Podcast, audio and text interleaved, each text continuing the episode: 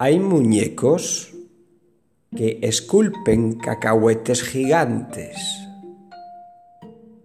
Un ser humano se los come en un bocado.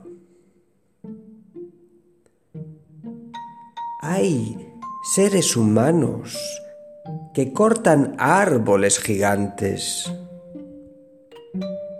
La tierra tarda siglos en producirlos.